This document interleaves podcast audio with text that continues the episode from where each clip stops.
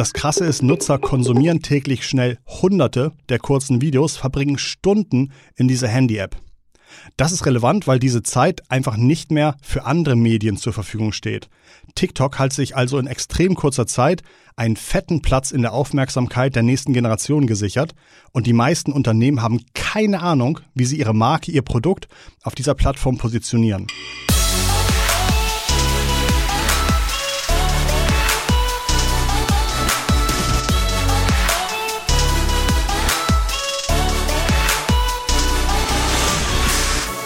Top-Listen kommen immer gut an. Und zwar zu Recht. Sie helfen beim Fokussieren auf das Wichtigste, sind oft überraschend und jeder ist gespannt, wer oder welcher Begriff es auf die Top-Liste geschafft hat. Und wir haben uns überlegt und wollten herausfinden, welches digitale Thema 2019 besonders wichtig und interessant war. Aber äh, wen fragt man da? Meine Tochter würde jetzt sagen, ihr wichtigstes digitales Thema 2019 war Pepper Woods, die Kinderserie auf ihrem Tablet, welches sie sich immer wieder von mir ausleiht. Oder mein digitales Highlight diesen Jahres sind natürlich Podcasts. Also jeder hat eine andere Antwort auf diese Frage. Wir wollten etwas Besseres machen, als einfach nur unsere Peer Group zu fragen. Wir wollten etwas Besseres machen, als uns an irgendwelche bestehenden Top-Rankings mit vielleicht nur ein paar hundert oder ein paar tausend Befragten anzuhängen. Wir wollten wissen, welche Themen bewegten unser ganzes Land. Und es gibt eine Quelle für so eine Umfrage, eine Quelle, die jeden Monat mehrere hundert Millionen Mal von Deutschen befragt wird. Und die Rede ist von der deutschen Wikipedia. Tatsächlich ist die Reichweite enorm. Monatlich lesen die Deutschen Hunderte von Millionen von Artikeln hier. Und mit ein wenig Know-how können wir uns ansehen, welche Themen aus der Digitalisierung 2019 besonders gern recherchiert wurden. Die Wikipedia hat den netten Nebeneffekt, dass sie zu vielen Themen auch noch in Suchmaschinen sehr weit oben zu finden ist und damit auch noch toll zeigt, zu welchen Begriffen, zu welchen Themen die Deutschen sich auch an Google gewandt haben. Übrigens kommen vier von fünf Benutzern über Google zu Wikipedia. Und von 100 Suchanfragen an Suchmaschinen werden allein 95 von Google abgewickelt. Also das nochmal als kurze Erinnerung, um zu verstehen, wie krass Google es in den letzten 20 Jahren in unser digitales Leben geschafft hat.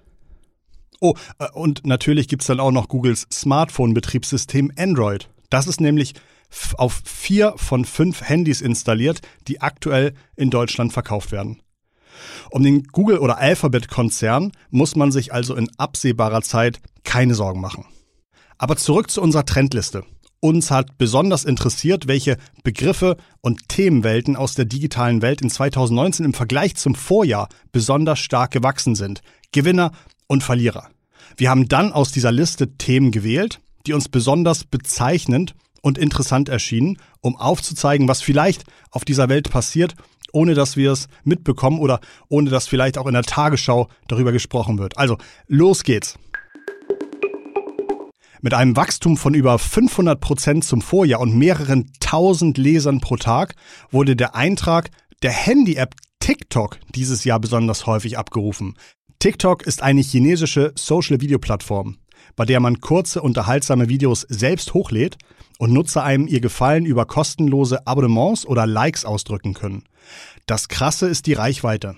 TikTok hat weltweit Nutzer. Die Videos auf TikTok werden oft ohne Sprache aufgenommen, also sozusagen nonverbale, unterhaltsame Kommunikation. Und das ist das besonders Erfolgreiche daran. Zum Beispiel Playback singen, Zaubertricks, Fails. Es gibt inzwischen viele TikTok-Nutzer mit Abermillionen von Fans. Selbst Marken erreichen mit einigermaßen unterhaltsamen Inhalten täglich zigtausende neue Abonnenten. TikTok ist die Plattform der Generation Z. Geboren ungefähr zwischen 1997 und 2012. Die Videos erreichen hunderte von Millionen Abrufen und das Krasse ist, Nutzer konsumieren täglich schnell hunderte der kurzen Videos, verbringen Stunden in dieser Handy-App. Das ist relevant, weil diese Zeit einfach nicht mehr für andere Medien zur Verfügung steht. TikTok hat sich also in extrem kurzer Zeit einen fetten Platz in der Aufmerksamkeit der nächsten Generation gesichert und die meisten Unternehmen haben keine Ahnung, wie sie ihre Marke, ihr Produkt auf dieser Plattform positionieren. Es herrscht komplette oder es herrschen komplette neue Spielregeln für Unternehmen, welche noch nicht einmal Facebook oder YouTube oder Instagram sauber bedienen können. Das zweite Besondere, die Plattform kommt aus China und die Daten landen in China. Und das Thema Herrschaft über die eigenen Daten ist damit komplett ausgehebelt. China hat Gesetze, die, sagen wir mal, stark von unseren abweichen. Es wird stark zensiert. Einige unliebsame Themen sind auf der gesamten Plattform herausgefiltert, bleiben für junge Leute also damit komplett unsichtbar. Selbst wenn sie aktiv nach einem Thema suchen würden. TikTok ist ein gutes Beispiel dafür, wie weltweiter kreativer Wettbewerb sich schneller in die Nutzungspattern der Jugend festsetzt, als man es noch irgendwie steuern oder regulieren könnte. Es scheint nur zwei Lösungen zu geben. Komplett nach den Regeln der Plattform zu spielen oder Zugang zu einer wachsenden wichtigen Generation zu verlieren und einfach ersetzt zu werden von einem Wettbewerber, welches den richtigen TikTok-Content erstellt. Das nächste digitale Thema, welches 2019 besonders für Nachfrage bei Wikipedia gesorgt hat, ist der Quantencomputer. Alphabet, also der Google-Konzern, ihm war es gelungen, den ersten funktionierenden Quantencomputer zu bauen. Normale Computer funktionieren mit Bits, Nullen und Einsen.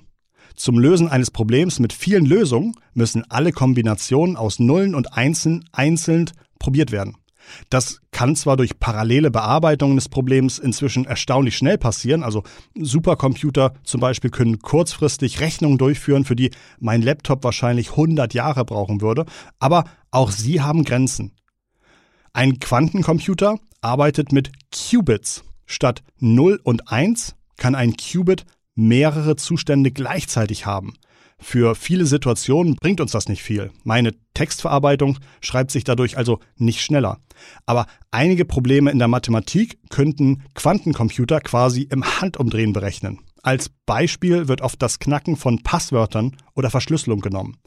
Ein Supercomputer müsste alle Passwörter einzeln ausprobieren, bis die richtige Kombination aus Nullen und Einsen gefunden wird, welche das gesuchte Passwort darstellt. Aber der Quantencomputer kann alle Kombinationen gleichzeitig darstellen und testen.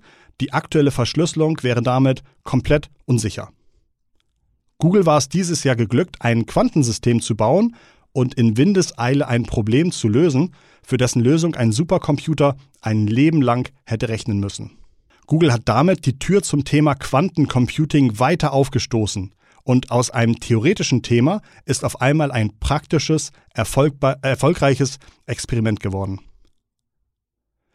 Quantencomputing hätte extremen Einfluss auf das Thema künstliche Intelligenz, Machine Learning und all das, was uns heute irgendwie nah erscheint, aber noch so schwer zu greifen ist. In einer Welt der Digitalisierung wird auch die Programmierung immer wichtiger. Besonders gewachsen ist daher die Nachfrage nach dem Begriff User Story. User Story ist eine Art Sprache, mit der Anforderungen an zum Beispiel Programme oder Software beschrieben werden. Sie ist bewusst einfach gehalten und enthält in der Regel nur zwei Sätze. Mit dieser Sprache sollen bestenfalls Nutzer und Kunden einer Software ihre Wünsche und Anforderungen klar und möglichst interpretationsfrei ausdrücken können, damit diese in der Entwicklung wie erwartet gebaut werden können. Eine User Story könnte zum Beispiel so klingen. Als Nutzer des Programms möchte ich nach dem Start meine neuesten Bilder sehen. Auf einer Storycard werden dann für jede User Story weitere Details wie Priorität, Aufwand, Business Value hinzugefügt und das Ganze dient dann zur Umsetzungspriorisierung und, und, und hilft bei der, ähm, bei der letztendlichen Implementierung. Passend zu diesem Thema hat auch die Nachfrage nach Kanban und der Kanban-Tafel dieses Jahr stark zugenommen. Kanban ist in Japan in den 1940er Jahren von der Firma Toyota entwickelt worden und ist eine Methode der Steuerung der Produktion. Besonders aber in den letzten Jahren ist Kanban und die passende Visualisierung über die Kanban-Tafel sehr beliebt geworden zur Steuerung von Entwicklungsprozessen in Hard- und Software, auch hierzulande. Sie ist eine sehr leichte, einfache und für jedermann nachvollziehbare Methode, die schnell auf Probleme und Staus hinweisen kann und jedem sofort klar macht, was eigentlich als nächstes zu tun ist. Interessant hat sich auch das Thema Apple Pay auf die Nachfrage in der deutschen Wikipedia ausgewirkt. Apple Pay wurde 2014 in den USA veröffentlicht und kam 2019 auch endlich nach Deutschland. Endlich jedenfalls aus Sicht vieler Nutzer. Im Grunde hat Apple damit das Bezahlen noch einfacher und zugleich auch sicherer gemacht. Apple Pay ist ein gutes Beispiel, wie selbst mit fünfjähriger sozusagen Vorwarnzeit unser Bankensystem Probleme hatte, eine digitale Bezahllösung zu bauen, welche Apple Pay ernsthaft die Stirn geboten hätte. Apple ist Gatekeeper, Top of the Funnel. Apple kontrolliert die Hardware und damit die Kunden. Wie relevant kann eine Bank überhaupt noch sein, wenn sie so austauschbar ist, dass ich sogar mein Device, mein Handy, beim Wechseln der Bank nicht mehr ändern muss? Trotz aller Digitalisierung interessieren sich übrigens dieses Jahr 10% mehr Leser für Morsezeichen. Das Morsezeichen-Alphabet oder der Morsecode hatte nämlich dieses Jahr 175 Jahrfeier und hat immer noch erstaunlich viele Fans. Also, falls du kein Morsezeichen verstehst, kein Problem, hier ein paar Tipps. Äh, Morsecode besteht, das wissen glaube ich die meisten, aus Tönen und Pausen. Die Langtöne heißen da, die kurzen heißen dit. Ein da ist dreimal so lang wie ein dit und die Pause zwischen zwei Zeichen ist genau ein Dit lang. Die Pause zwischen zwei Wörtern ist sieben Dits lang. Also bitte merken. Vor einigen Wochen hatten wir eine ganze Folge zum Thema autonomes Fahren. Ich habe die einzelnen Stufen der Autonomie erklärt, wo wir aktuell stehen und welche Herausforderungen es gibt. Dazu passt heute, dass die Deutschen dieses Jahr besonders häufig den Eintrag zu Waymo auf Wikipedia gelesen haben. Waymo ist die Sparte des Google-Mutterkonzerns Alphabet, welche sich um das autonome Fahren kümmert.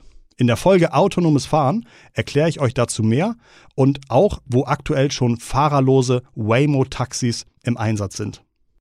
Ein weiterer wichtiger Teil der Autonomie ist das Maschinenlernen. Computer, welche anhand von Modellen aus Daten lernen und immer besser werden oft auch künstliche Intelligenz genannt, aber eher im Marketing, klingt halt schlauer als Machine Learning. 2019 wollten viele tausend deutsche Leute wissen, was erklärbare künstliche Intelligenz ist. Denn ein Problem der KI ist nämlich, dass der Computer Dinge macht, die man von außen im Nachhinein nicht mehr versteht oder nachvollziehen kann. Wie ist er zu einem äh, konkreten Ergebnis gekommen? Um weiterhin Modelle und nachvollziehbare Prozesse in der Forschung des Maschinenlernens und der KI zu behalten, wird immer wieder das Konzept der erklärbaren künstlichen Intelligenz verfolgt. Also dass wir doofen Menschen auch in Zukunft verstehen, was da eigentlich in der KI passiert und uns nicht einfach mit dem Ergebnis zufriedenstellen. Das ist super wichtig, um auch das Hacken von KI und KI-Modellen zu vermeiden und die Sicherheit hinter den Entscheidungen der, KI möglichst hoch zu halten. Bei viel Digitalisierung werden leider auch immer mehr unschöne Seiten des Digitalen sichtbar. Man spricht hier zum Beispiel von Dark Pattern, wenn Benutzerschnittstellen den Nutzer dazu bringen, Dinge auszuführen, die eigentlich dem Interesse des Nutzers widersprechen. Das konnte man sehen, äh, das könnte man sehen, wenn man zum Beispiel im Internet auf einmal auf Werbung klickt, die aber eigentlich wie redaktioneller Inhalt aussieht. Vielleicht ist dir das auch schon mal passiert. Die Deutschen lasen dieses Jahr besonders häufig, welche Mechanismen sich hinter dem Dark Pattern verstecken. Weitere Beispiele für Dark Pattern sind zum Beispiel versteckte Kosten im Bestellvorgang. Die werden erst im allerletzten Schritt im Checkout sichtbar, wo der Nutzer schon alles eingetippt hat und deswegen genervt ist und gar keinen Bock mehr hat abzubrechen und auf einmal diese zusätzlichen Kosten in Kauf nimmt, die er vielleicht am Anfang des Bestellvorgangs überhaupt nicht hätte in Kauf nehmen wollen. Oder im Online-Shopping wird auch das Dark Pattern der Preisvergleichsverhinderung genutzt. Produkte werden durch Namenszusätze so benannt, dass man nicht einfach über Copy-Paste und, und Suchmaschine prüfen kann, ob das gleiche Produkt vielleicht woanders günstiger zu beziehen wäre. Neben so vielen Gewinnern aus dem Digitalen gibt es natürlich auch interessante Verlierer, die ich euch gerne kurz vorstellen wollte.